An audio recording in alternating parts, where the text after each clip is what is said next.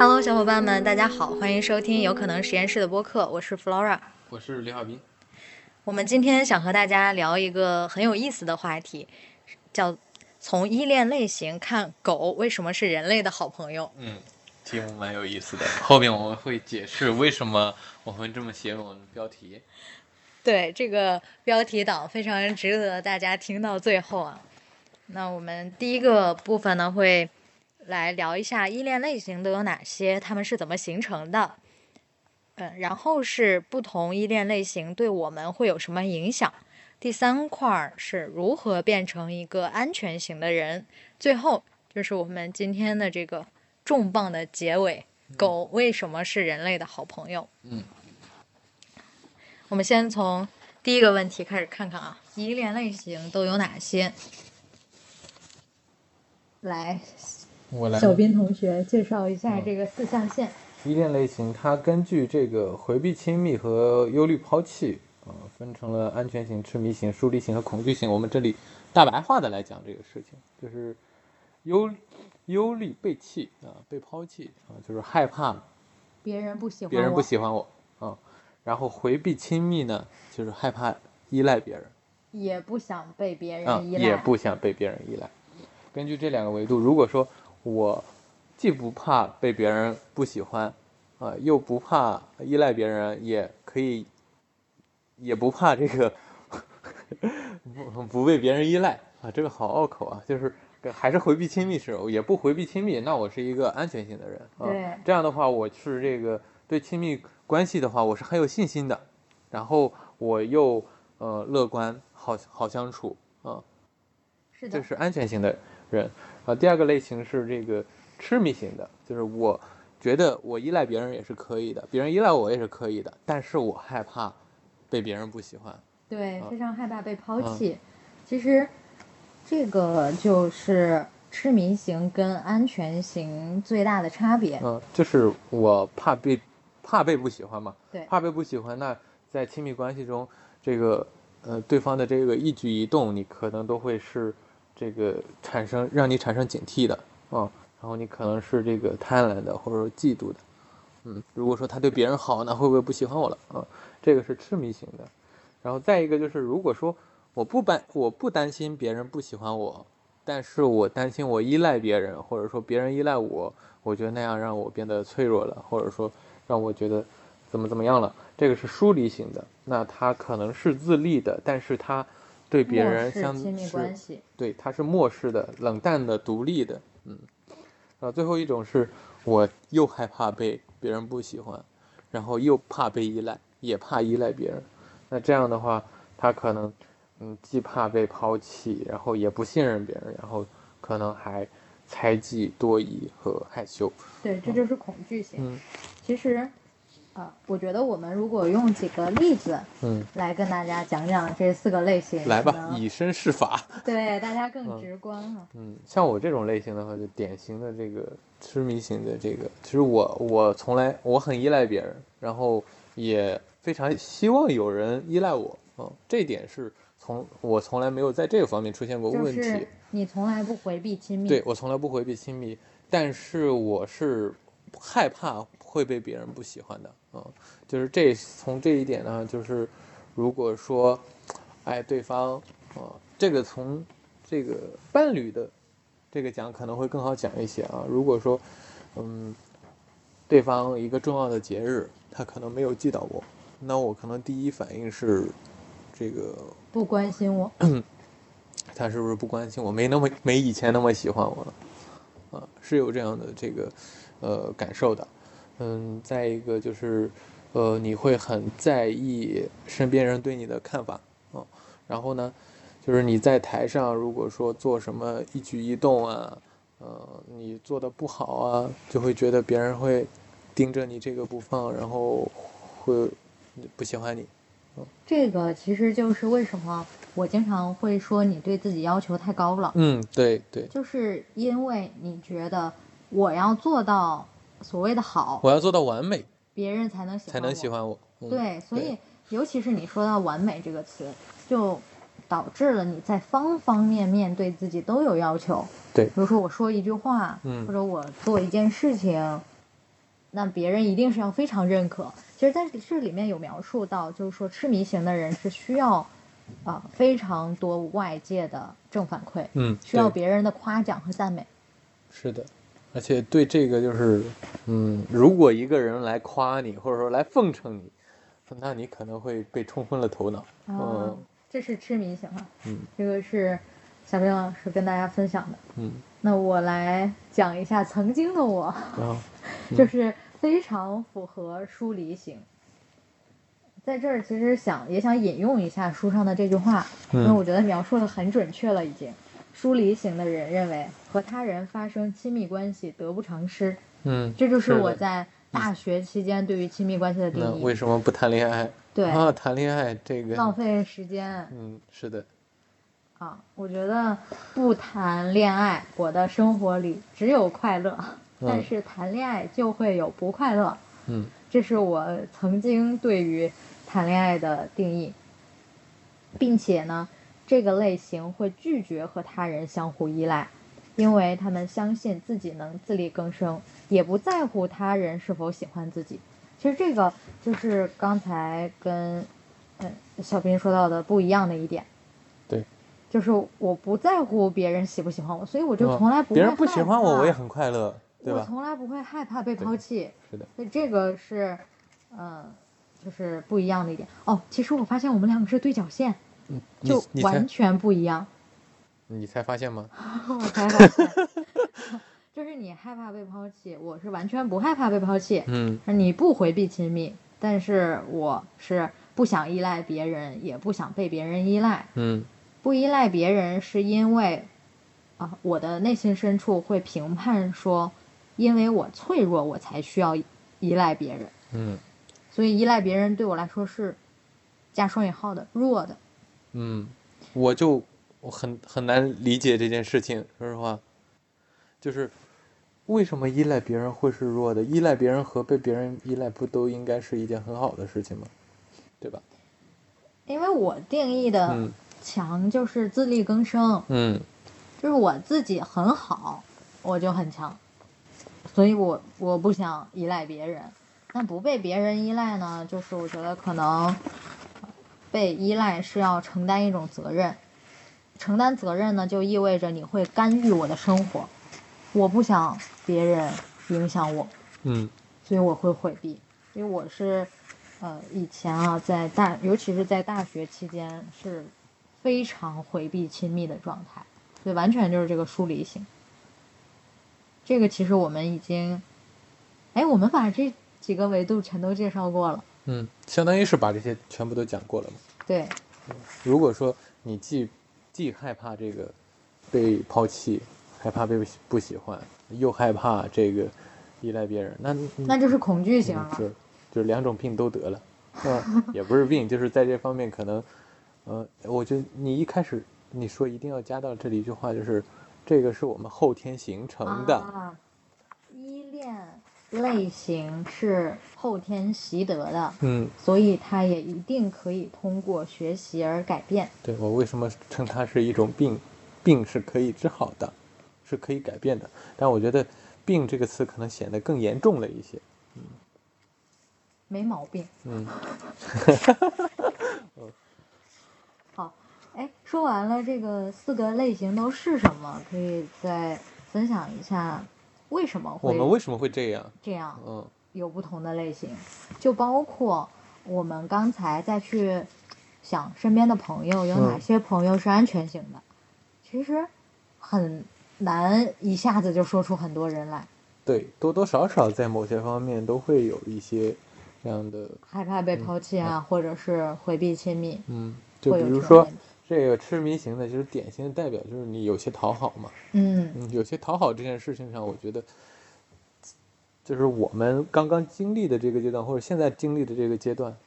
啊、还充斥着这个讨好型人格，嗯。嗯，有其实最直观的一个体现就是不会拒绝，嗯，对，这是比较典型的一种情况，嗯。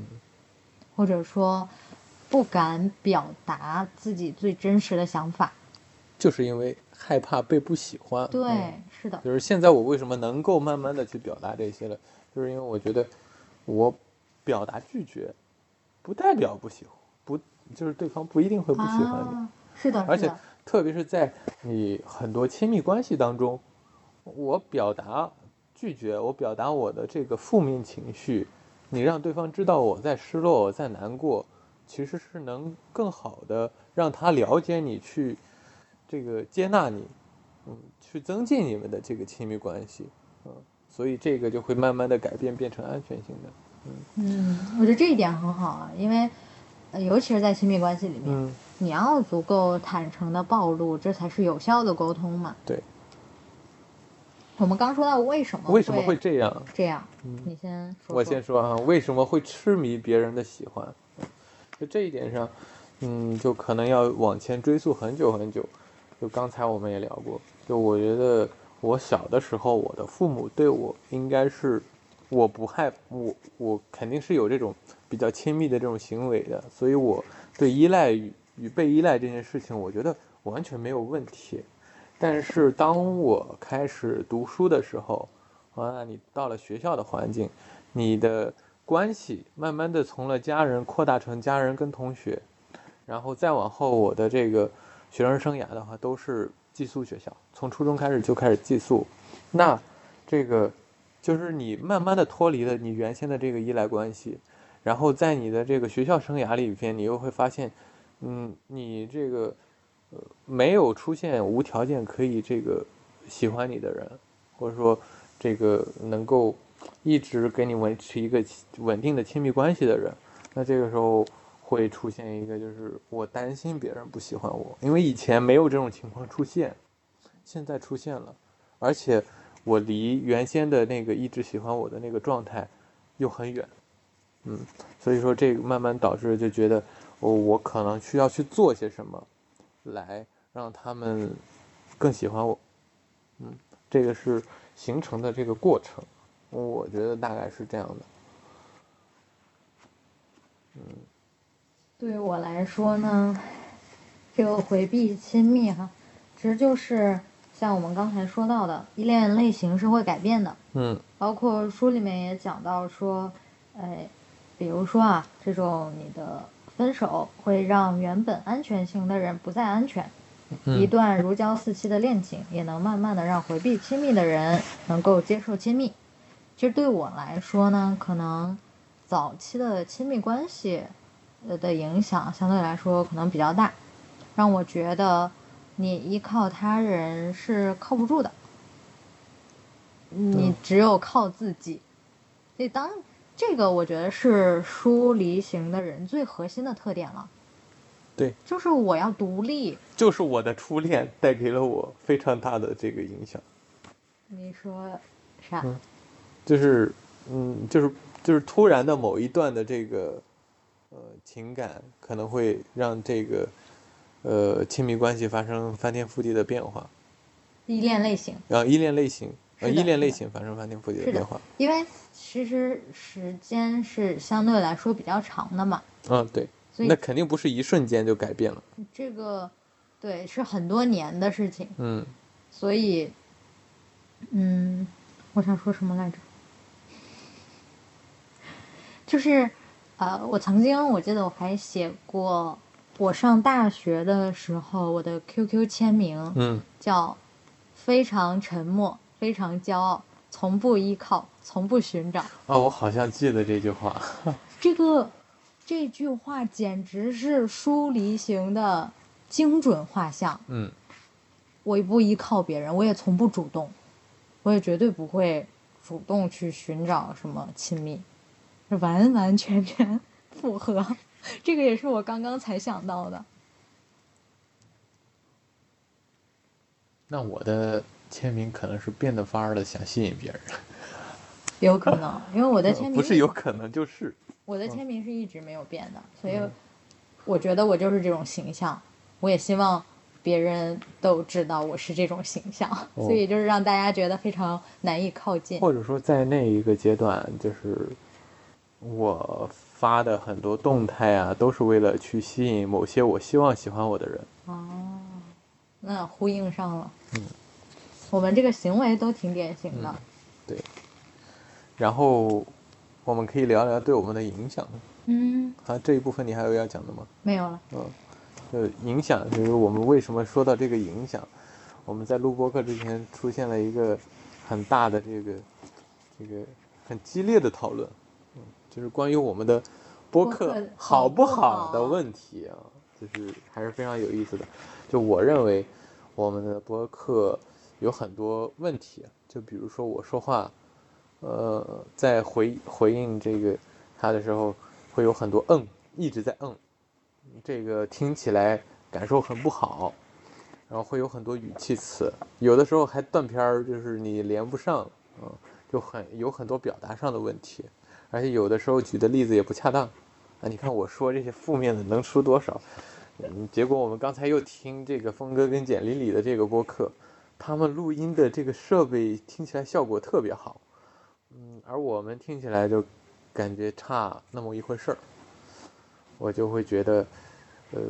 嗯，我们的作品不够好，嗯，它可能需要再优化一下才能被发出来，嗯，这是我的这个真实想法，然后就遭到了梁佳玉同学观点的激烈反击，你的观点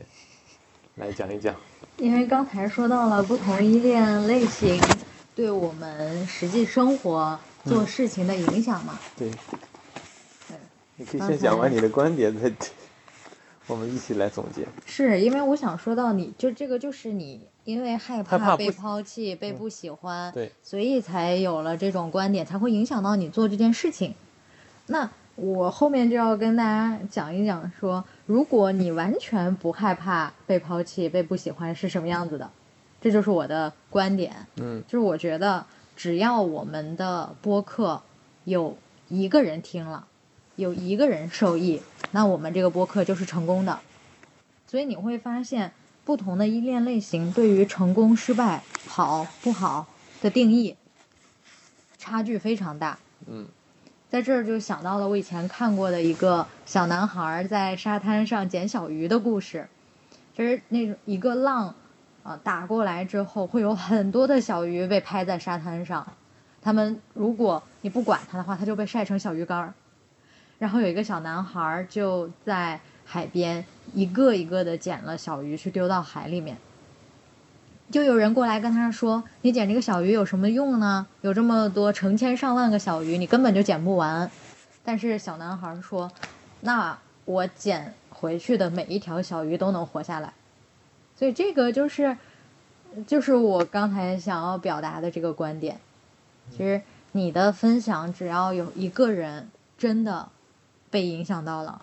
有一个人发自内心的认可，听了你说的，启受到了启发，他的行为发生了改变，那我们的播客就是非常有意义的。嗯，对，关于这点，我还是有想说的，就是我是因为最开始我们做有可能实验室，我说我们准备的不够充足，你说可以先做，你给我讲的这个道理，就慢慢的开始往这个方向去走，包括后来录播课，我们做直播课，做很多东西都是因为这个信念去做。但是在某些时候，就比如说我们说我们的这个录的播客不够好的时候，这种想法还是会跳出来。呃，但我觉得我知道，就是特别是你刚才讲这个小鱼的故事，就是更生动形象的把那个道理去说了出来，让我觉得还是嗯蛮有启发的。就是虽然你还是会，就是你不可能突然一下子就变得我真的不在意别人喜不喜欢了，它慢慢的在改变。有的时候你再次遇到这个问题，去巩去巩固一下，那这个慢慢的就会变得去更安全。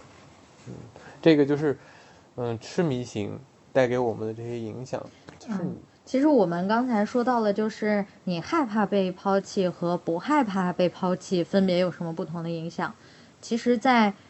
纵轴啊，刚才是横轴的话，那么纵轴如果是是否回避亲密，嗯。那其实，在这一点上，我们两个人其实也是有不同的影响的。对，我想来先分享一下嗯。我看到的你，就你不回避亲密的话呢，我能感受到你跟很多朋友，比如说要第 N 次 Q 到张博，嗯。是关系真的很近，嗯。是那种可能就什么心理的感受都会去跟他沟通。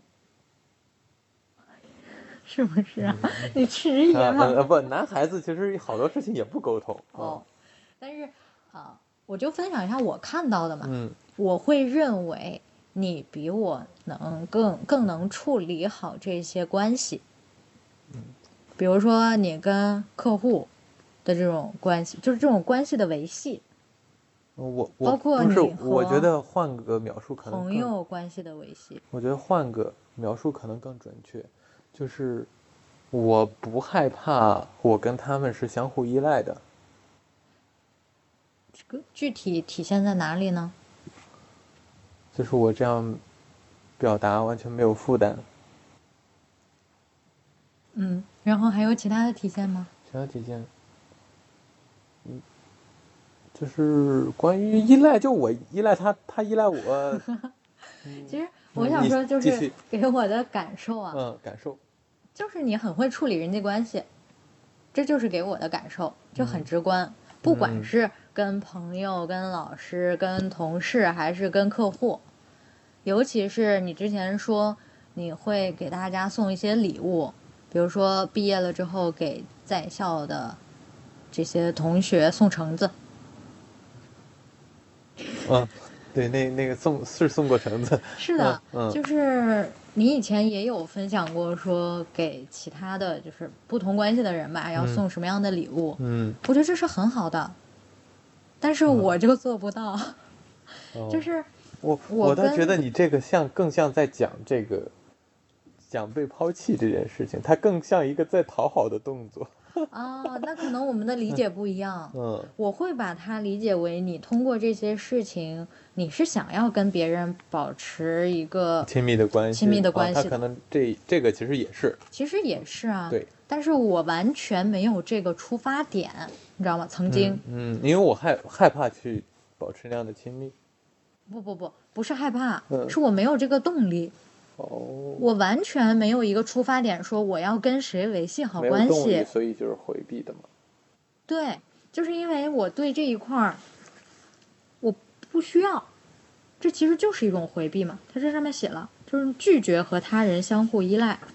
就慢慢的，我完全我也意识不到了，我没有任何出发点说，我想要跟不同角色的人以什么方式啊保持一定的联系。所以你知道，对我来说，我我其实从你身上有学到说，我们要主动的去维系跟朋友的联系。我倒觉得另外一个点可能更能总结到这个回避亲密里边，嗯，就是你可能在拒绝这种状态，我其实，嗯、说实话也意识不到哦拒绝。哦，我就觉得我这样，因为就是这种漠视亲密关系、冷淡、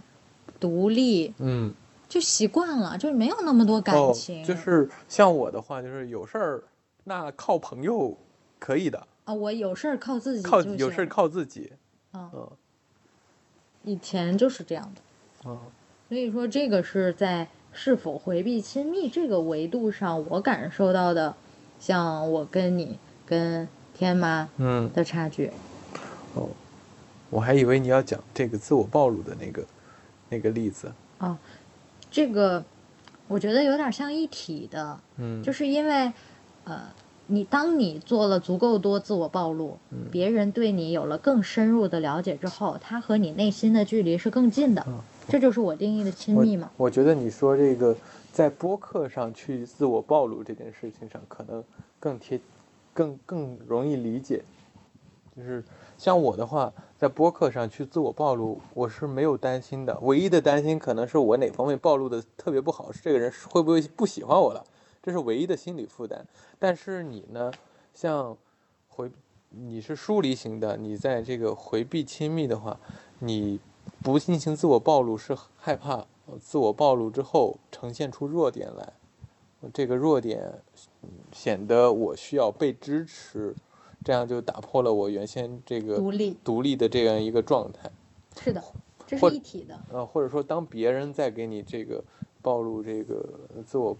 披露的时候，我也没有什么感觉，你也没有什么感觉，也不会觉得他需要支持。是的，嗯这个，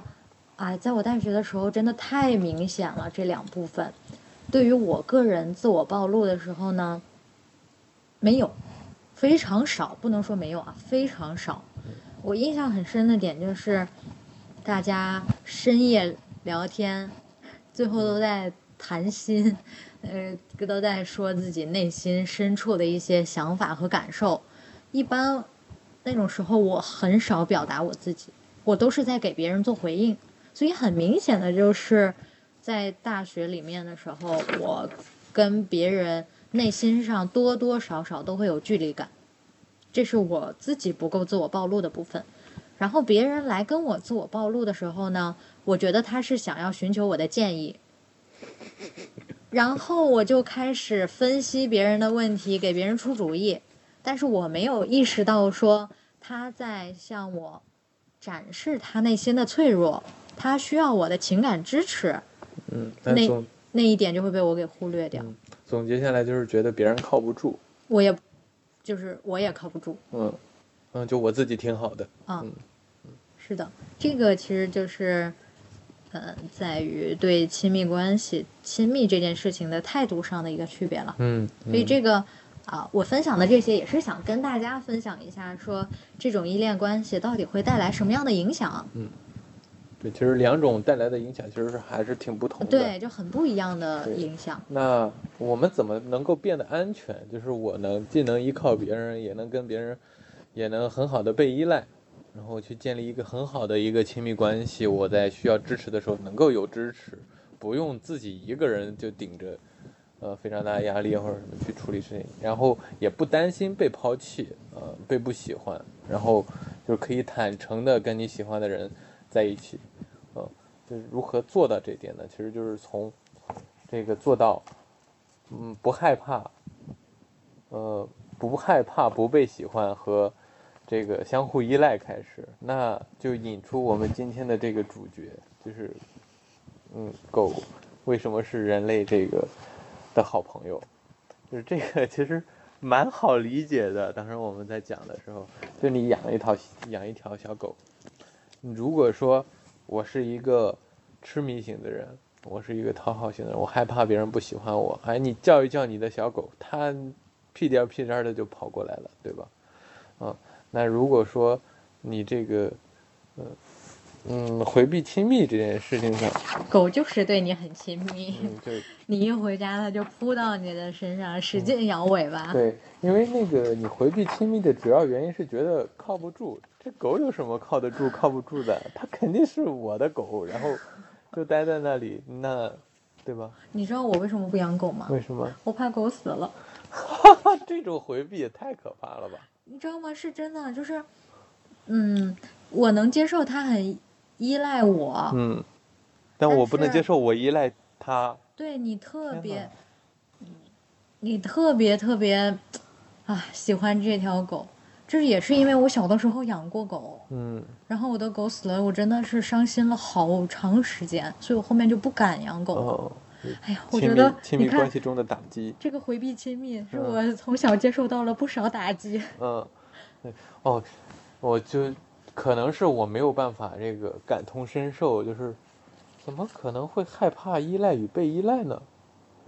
嗯，我觉得这件事儿想改变不很难吧？依赖一个人多简单，但你刚才描述说你害怕你的狗去世这件事情，我就觉得它可能像害怕别人不喜欢你一样难改。嗯是的，嗯那绝对是的，因为像他这儿描述的这几点，我觉得都是很难改的。嗯那哎，说到这儿之后啊，其实我也想分享一下，说我现在是怎么从回避，啊，曾经回避亲密，到现在能够打开自己去接受亲密关系的。分为两个部分你你你你你怎么知道？啊。第一部分，那你要先知道嘛，先知道，然后再做到嘛。嗯，这两个其实是需要不同的，嗯可以可以替我发言了，嗯，是吧？来，第一部分你讲吧。就是从道理的角度上啊，嗯嗯，我就是从就是看身边的人也好，或者说我看书也好，有一个道理叫成年人的世界就是互相麻烦。嗯，你知道这句话其实对我的这个，呃，怎么说呢？认知层面的影响很大。嗯，因为在我看到在在很多地方看到类似的话，并且就是能够了解它指的是什么意思之后，哎，我发现这些话这句话说的很对，对呀，但是我做不到。是的，是的，我就是你确实能够明白，我一个人造不起楼来，然后一个人也做不出大盘鸡来，对吧？但是我做不到麻烦别人。嗯，这我以我以前啊，就我大学的时候，我还把那句话记下来了，所以我印象巨深刻。呃，从知道吧，然后到我是怎么做到的，做到的就是因为以前看到的是道理，它离我可能有距离。后来呢，当我真的遇到了一群这样的人那样的人，你们几个是好朋友，我们几个是然后，他们几个都在相互依赖，而且状态非常好。慢慢的你就这样了，这是是第二步。天哪！嗯，我这你可真行，我不需要做什么自我暴露了，以后你就是做 自我暴露的代言人，是哦是是这样的，就是、嗯呃，这个真正的感受啊，是我在切身的体会到了你自我暴露你的脆弱的时候，不仅没有得到啊、呃这种伤害，或者说任何负面的评价，而且还得到了支持。这种支持还让你脆弱的部分变得更强大了。哎，我发现这是一件好事儿啊！嗯，就是以前怎么没体会到呢？我对现在要体会到，体会一下。真的体会到了之后，才开始慢慢改变的。嗯，啊，这个是我这是害怕依赖与被依赖的这个改变，对这个害怕被抛弃，害怕被别人不喜欢的改变的过程流程是一样的，可能这个知识点不一样啊。流程的知识点是什么嗯？，就是你害怕被不喜欢吗，那然后你就会做很为什么叫痴迷型？你就会做很多痴迷讨好的动作，去这个怎么让那个人开心，嗯，然后你然后也不敢表达你的不开心，然后这件事情呢，你慢慢的会发现，在你跟你的朋友交往的过程中，还是说你在谈恋爱的过程中，你谈的多了，交的朋友多了，就是自我暴露多了之后，你会发现，你的那些情绪表达出来也是没有问题的，然后你很多讨好的动作也没有，也也是没有意义的，而且很多也是错误的。然后再一个就是，当你把你的痴迷的那些行为剥去以后，你做出的那些真实的行为，发现是会受到赞赏和认可的。那你怎么开始做出那些你真实的行为呢？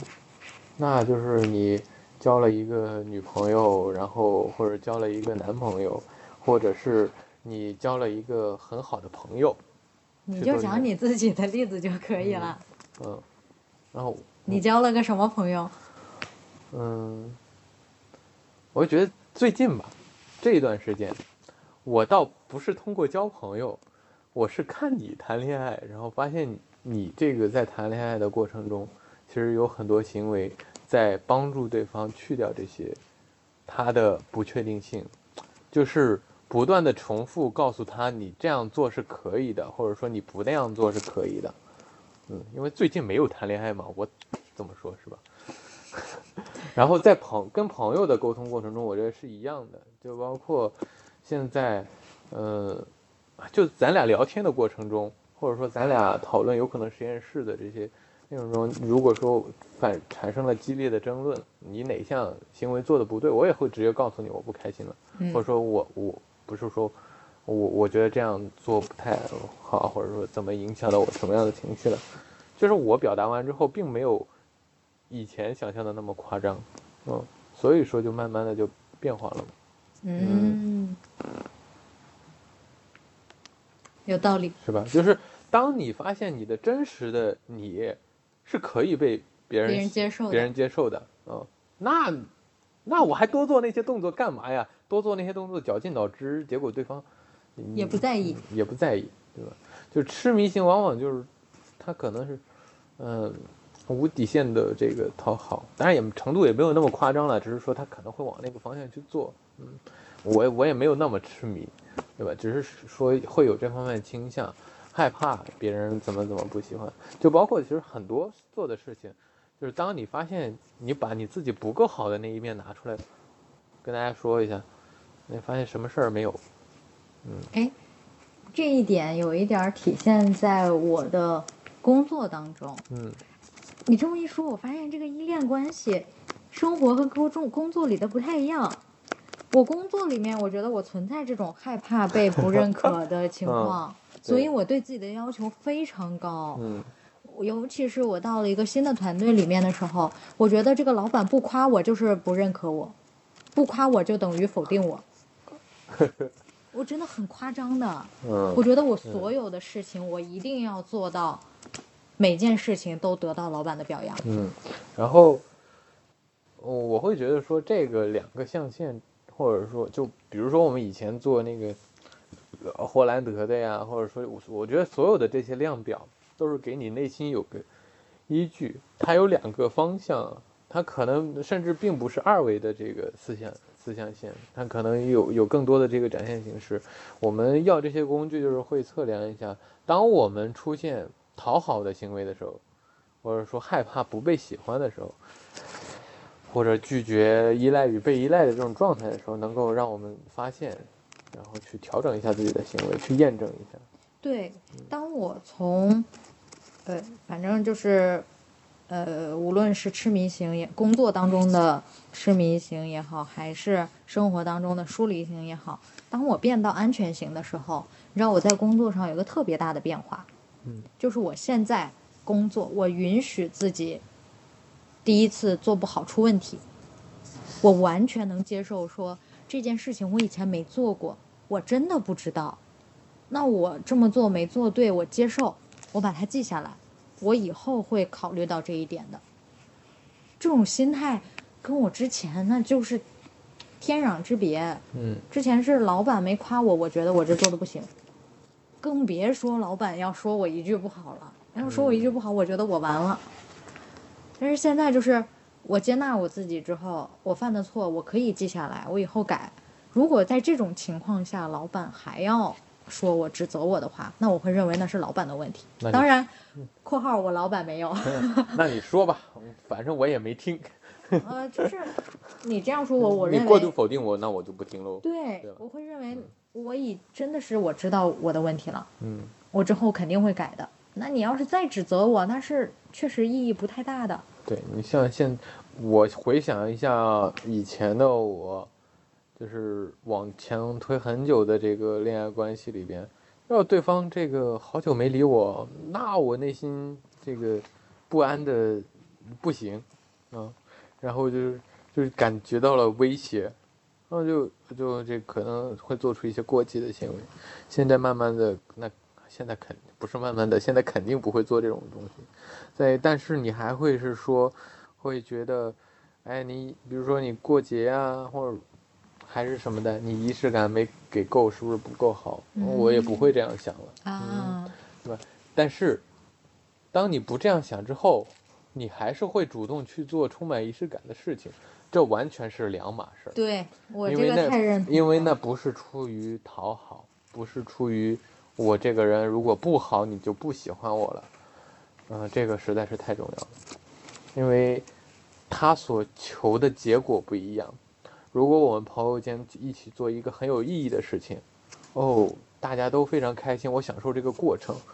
如果说你是希望大家喜欢你，你去策划一场活动，你一直在活动的过程中监视大家有没有做出喜欢你的这个结果，你就会非常的压抑。嗯非常认同，而且我一直有一个观点，跟你刚才的描述完全吻合，就是当你做一件事情是出于爱的时候，它会把你带向更大的爱和平和；嗯当你做一件事情是出于焦虑和恐惧的时候，它会把你带向更大的焦虑和恐惧。升华了，这句话太好了。嗯完全就是你刚才嗯的这个例子。嗯。然后，倒不是说，呃，我，啊，对，刚才你在描述的时候，就是如果说我们能够影响到一个人，那都足够快乐。这种快乐，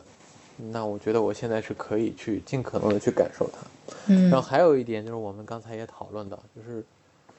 呃如果有一个人感受到快乐，嗯，那我讲的不好，也也有可能有人接受到这个点，我就不改进了吗？这其实是另外一码事情，我们还是会去把我们那些嗯啊的语气词去去掉，去调试我们的录音设备，尽可能的把我们的东西讲好。我们是因为享受这个过程，因为这个我们做得更好，有更多的人可以。嗯，这个受到我们的这个积极的影响，那个快乐，嗯，呃，肯定会比那就是我们啊，用用什么工具把小鱼全部都扔回去？是的，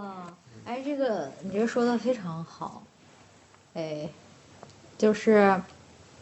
我们是想要通过影响一个一个人，然后创造更大的积极影响，嗯，这是没有问题的，对吧？所以我们也会不断的改进，对，而不是我害怕我现在的这些人不听了，嗯所以我要改进。那我再改进完之后，我发现我还有缺点，我又害怕，嗯或者说我更害怕了，对吧？因为我已经在改进的基础上了，我怎么还不好？是的，那就越来越害怕，最后完了，我太恐惧了，我拖延，嗯，不做了，放弃。对，这个是很有可能的结果，但现在应该不会嗯不会这样想。嗯我觉得今天这个话题还是蛮值得引申到生活的方方面面的。真的，嗯，这个影响真的是涵盖了生活的每一个方面吧，都会有影响。因为我们在聊的本来就是你这个人本身，我们怎么样去不断的发现自己身上有可以完善的地方。那我通过认识自己，在学习，在成长，我越来越完整了。当你的内心越来越完整的时候，你就不会再对别人有所求，嗯，你不需要别人来填补你的内心了。这个时候，你能感受到的积极的情绪，呃，或者说爱越来越多。啊，这是我最想达到的一个状态，就是爱满而溢。是因为我 内心的这种快乐、嗯幸福都已经满到溢出来了，嗯所以我对别人很好，而不是我对你好，是因为你要把我缺的给我补上。嗯，对，这样的话，达到这种状态就没有什么负面的，没有任何的这种害怕、抛弃啊、回避亲密啊，就不存在了。因为我已经自自叫什么，本自具足了。你最近说的这些词儿都文绉绉的，从哪里学的？你看啥了？我看了很多的书，嗯，这就是最想达到的一种状态嘛。这嗯其实就是为什么我们要研究这些，对，呃，亲密关系啊、依恋类型啊。是的，就，然后呢，我们还要补充什么吗？这都聊到人生理想了。嗯，嗯、总结一下，